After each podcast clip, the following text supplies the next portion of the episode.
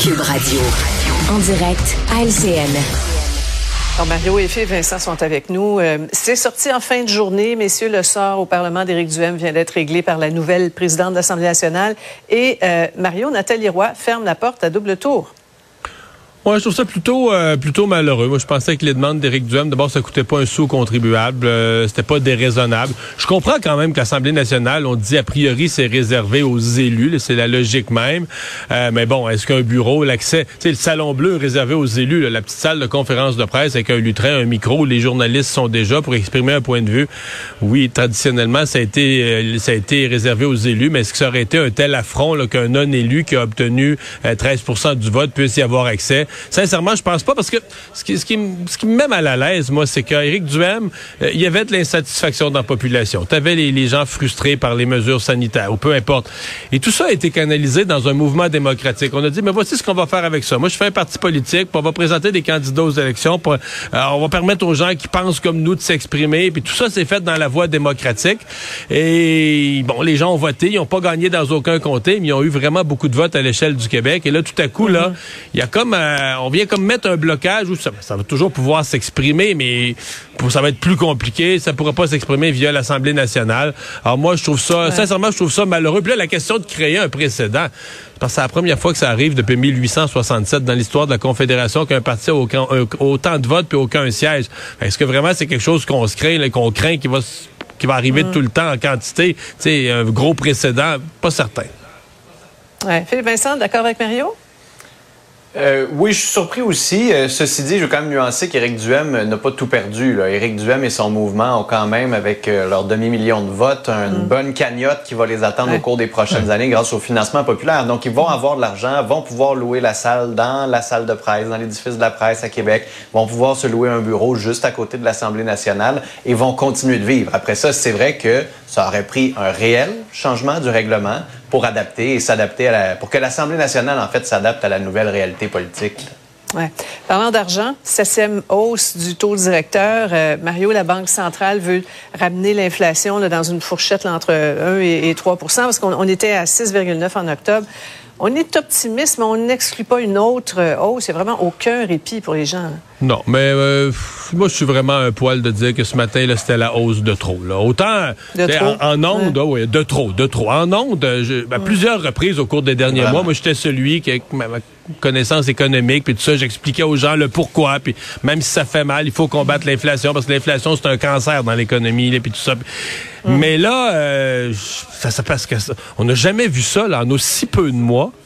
Euh, des augmentations aussi substantielles. Puis là, matin, à la limite, si on avait annoncé un quart de point, j'aurais dit, bon, on maintient un message qu'il faut contrer, contrer l'inflation. Bon, il va lentement. Le, quart de point, c'est comme si on s'en souvient plus que normalement, la Banque du Canada, elle agit toujours à coup d'un quart de point. Traditionnellement, ça a été ça. Là, cette année, ça a été un demi-point, un demi-point, trois quarts de point, un demi-point, encore un matin, un ah. demi-point. La somme de tout ça, c'est qu'on a changé en, en à peu près neuf mois, on a changé complètement les conditions de crédit sans donner aux consommateurs, aux ménages, la chance de s'adapter, de voir venir. Et là, les gens vont souffrir pour vrai. Donc moi, un matin, j'ai trouvé qu'on y allait fort. Les optimistes disent, regarde, on y va fort présentement pour juguler plus vite l'inflation en espérant uh-huh. peut-être qu'en deuxième moitié de 2003, on revienne. Espérons-le. Oui, ben, ça va pas vite. Et puis là, on pense qu'une récession mondiale ben. s'en vient. Enfin, et, pendant ce temps-là, Philippe Vincent, les chèques de M. Legault arrivent, là, et les gens dépensent, dépensent. La main gauche, je parle pas la main droite. Là. Ouais, je vous dirais qu'hier, en regardant votre bulletin, Sophie, j'ai un peu fait le saut là, quand j'entendais les commerçants dire le monde vient de dépenser le mm-hmm. chèque à Legault et sont bien contents de le dépenser. Je me disais, pense qu'on a un enjeu là. En ce moment, avec la hausse des taux d'intérêt, ce qui se passe, c'est qu'il y a une classe moyenne à faible revenu qui est en train de s'effriter, qui bascule dans la classe des plus pauvres, qui a énormément besoin d'aide en ce moment et on ne les aide pas suffisamment, alors qu'on aide des gens qui, oui, sont dérangés par l'inflation. Oui, l'inflation est désagréable, mais ne les empêche pas de manger. Et comme vous le disiez, on met un petit peu d'huile sur le feu. C'est sûr que c'est mhm. pas la fin du monde. C'est sûr qu'en ce moment, l'inflation n'est pas due uniquement uniquement à la consommation. C'est juste que quand on s'attaque du côté de la Banque du Canada avec le marteau des taux d'intérêt, ben, on tape juste sur le prix de la consommation. Oui, je veux bien. Sauf qu'en ce moment, on a comme plus une horloge là, qui est un peu déréglée avec la chaîne d'approvisionnement, avec les sanctions en Russie. Donc, si prenez quelqu'un qui tape pour régler une horlogerie avec un coup de marteau, euh, on dirait que l'heure ne sera peut-être plus bonne pendant quelques mois. Et Noël s'en vient. On parlait plutôt du, euh, du rapport de la vérificatrice générale. On, on, retient qu'elle pointe deux mauvais élèves. Le ministère de l'Éducation, on en a parlé, et ses, ses manquements là, sur euh, l'enseignement à distance pendant la pandémie. Puis Hydro-Québec pour une fiabilité de service en baisse. Mario, ce qui est inquiétant, c'est de lire qu'Hydro-Québec n'est pas outillé pour faire face au vieillissement de ses actifs. Ben, j'ai hâte d'entendre sincèrement la réponse, puis la réponse des experts techniques d'Hydro-Québec à ça, parce que, bon, c'est vrai qu'on l'entend dans la population, qu'il y a plus de panne qu'avant. Moi, je dois avouer que j'avais l'impression que c'était vraiment une affaire. D'ailleurs, la présidente d'Hydro avait pris les devants là-dessus en disant, ben là, faut, faut qu'on ébranche plus, faut qu'on élague plus les arbres. Il y a trop de branches avec les, événements météo, il y a trop de branches autour des fils, ça cause des pannes.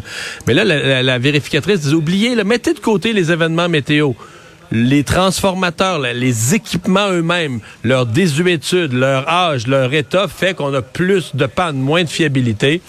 Euh, ben, c'est sûr que c'est une priorité évidente. Il n'y euh, a pas, pas de doute que ça interpelle directement Hydro-Québec. Donc, j'ai hâte d'entendre la réponse des experts techniques d'Hydro. Oui. En tout cas, il y a un communiqué d'Hydro qui est sorti cet après-midi. Philippe Vincent, bon, les pannes de plus en plus nombreuses, liées en partie au manque de personnel. Et puis, c'est dans ce contexte-là que le gouvernement veut de nouveaux barrages. Le ministre l'a répété aujourd'hui. Oui, euh, mais on sait pas où. Euh, on est beaucoup dans l'idée d'avoir une idée, d'espérer des nouveaux barrages. Là, on est plus là-dedans en ce moment. Pierre Fitzgibbon, il y a deux jours, disait que c'était plus important à faire de l'éolien.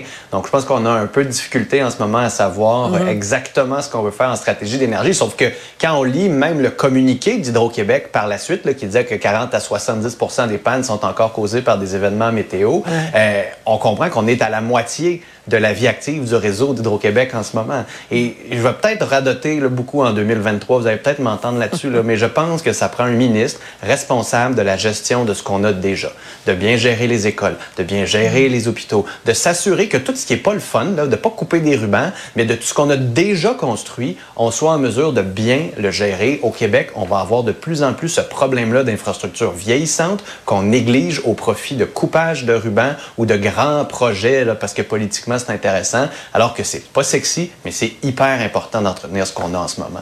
On aime ça t'entendre radoter de toute façon, Pierre-Philippe Vincent. Aucun problème. Une fois par semaine, c'est pas C'est pas si mal. Merci à vous deux. Bonne soirée. Alors voilà, c'est ce qui conclut notre émission d'aujourd'hui. Merci d'avoir été euh, des nôtres. Antoine Robitaille s'en vient. Moi, je vous dis à demain.